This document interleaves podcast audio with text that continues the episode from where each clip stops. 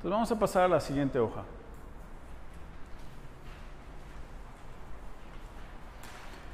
Entonces aquí es donde hablamos de las seis necesidades humanas. ¿Te acuerdas de ella? Aquí están enfrente de nosotros.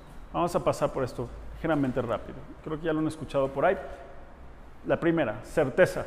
¿sí? Nosotros vamos a buscar siempre el sentido de certeza, tener certeza en nuestra vida en diferentes escalas. Y ahorita vamos, en el siguiente ejercicio, después vamos a ver qué escalas. ¿sí? Porque podemos tener certeza de la buena y de la mala y todas las necesidades humanas. ¿Por qué? Porque yo puedo tener certeza y me puedo conformar con cierta certeza. Yo puedo tener certeza de que gano 100 pesos al mes y tengo esa certeza y me conformo. Pero yo busco la mejor certeza en mi relación de pareja. Que uno saber que esa es mi pareja y no la de nadie más, porque pues soy medio celoso y porque lo que sea. Buscamos certeza en ciertas cosas, en donde vivimos, en donde comemos, en lo que vamos a comer. Pero, ¿qué pasa cuando hay demasiada certeza en la vida? Te aburres, es monótono. Si todos los días es lo mismo. Entonces, ¿qué es lo que requiere? Pues variedad. ¿sí? Entonces, Diosito nos puso ahí ese como monstruito para poder hacer las cosas diferente y al revés, para que haya un poco más de variedad y sea divertido. Si en tu relación todos los días, es todo el tiempo, todo el tiempo, todo lo mismo, es más, todos los días te traigo flores, eventualmente dices, hasta le dice a tu amiga, pues lo único que hace es traerme flores, este güey, que se le ocurren unos chocolates. ¿Sí?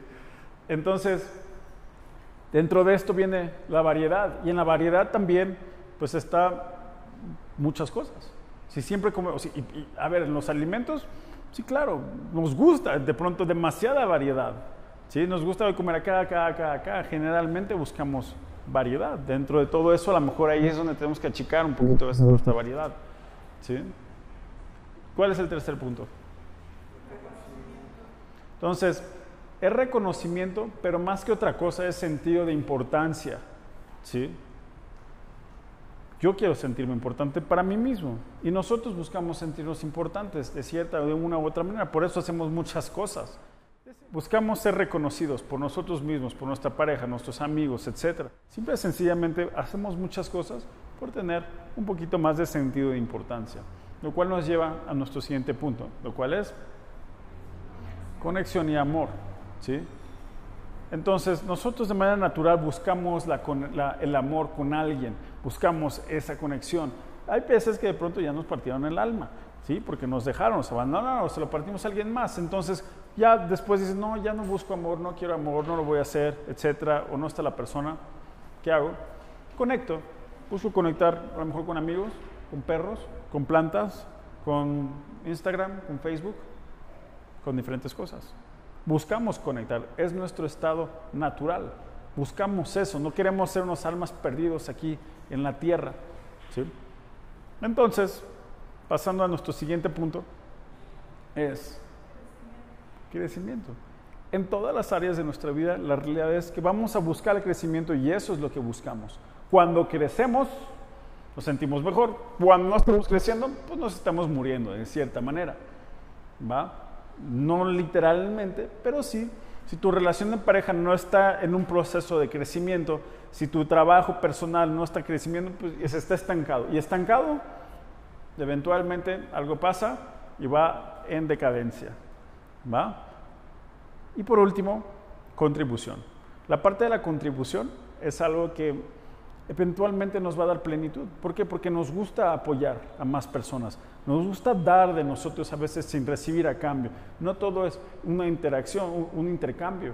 Si Muy seguido es así, ¿sabes qué? Ten, te doy, dale, avanza. Porque una vez que tú empiezas a contribuir sin esperar realmente algo a cambio, tu vida cambia también. Y recibes plenitud y te sientes diferente, te sientes bien. Hay personas que buscan plenitud, perdón, contribuyen pero estas personas que contribuyen, o sea, ¿cuál es la diferencia entre una persona que va y dona un millón de dólares a la fundación y dice, fui yo, Mateo Martínez, yo doné eso, contra la persona que va y lo dona de manera anónima? ¿Cuál es la diferencia? Si está buscando, qué bueno que contribuyó, pero ¿qué, ¿qué, es lo que realmente está buscando dentro de estas este, necesidades humanas? Reconocimiento. Y a otra persona, la que, la que eh, ¿cómo se llama? La que no dijo su nombre, pues enfoca en contribución, pero otra persona está buscando reconocimiento. No manches, qué padre que este güey donó un millón de dólares. Y otro simplemente, a lo mejor es un crecimiento personal.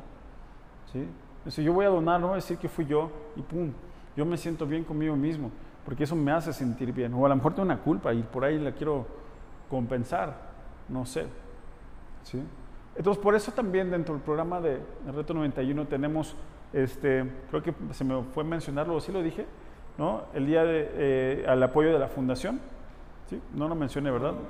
Es el octavo, uno de los talleres, donde buscamos, ¿sí? Ustedes tienen que seleccionar el taller, perdón, el, este, la fundación a la que podamos apoyar. Yo siempre trato de sugerir una de que se ayuda con niños o este, niños de, calle, etcétera, porque pues es realmente una muy bonita experiencia.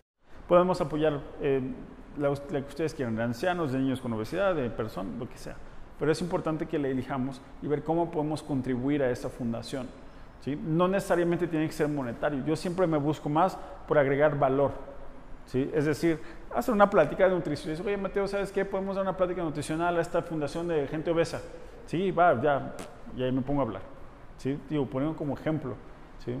Pero a lo mejor puede ser donar comida, puede ser, yo qué sé, llevar a los niños y llevarles perros, juguetes, yo qué sé. ¿Sí? Eso se trata.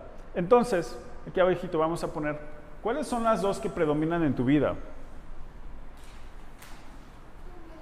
Ahorita, no las que te definen, las que predominan en tu vida ahorita, la número uno y la número dos. Que predominan, que tú estás buscando en tu vida, perdón. Sí. Vamos a ver cómo van cambiando a lo largo de los 91 días. Recuerden, las seis necesidades humanas nos funcionan a nosotros para muchas cosas. No es nada más un ejercicio porque sí, te permiten, es la base en sí de este programa. ¿sí? Por eso vamos a seguir trabajando con ellas. Las seis necesidades, humanas te permiten aprender a vender, te permiten entender la persona enfrente de ti, te permite coachar, te permite pensar, a ver, estoy hablando con Jorge, ¿qué es lo que ¿cuál es su necesidad humana principal? Hmm, a lo mejor es certeza, a lo mejor es variedad, a lo mejor es contribución. Conforme va desarrollando su plática, yo voy a poder entender qué es lo que está pasando por su mente. Por lo tanto, voy a poder generar mejor empatía y vamos a poder hacer más cosas, ¿sí? Desde negocios, desde entrenamiento, desde cosas en común. Si es una persona que por alguna razón él está buscando más variedad en su vida en este momento, yo soy una persona que a lo mejor está buscando más certeza. A lo mejor le dice, ¿sabes qué? Yo, pues mira, ya me divorcié, ya estoy soltero y quiero, ya, me, estoy súper sexy y entonces me quiero ir al antro. Vámonos al antro. Yo, güey, es que yo, sorry, yo, mira, yo me acabo de juntar, ¿sí? Este, voy a tener hijos, etcétera. Entonces, para mí, lo importante ahorita es la certeza. Entonces, ¿qué va a pasar ahí? Que no generamos tanta química en ese instante, porque de cierta manera buscamos cosas un poquito diferentes. ¿Va?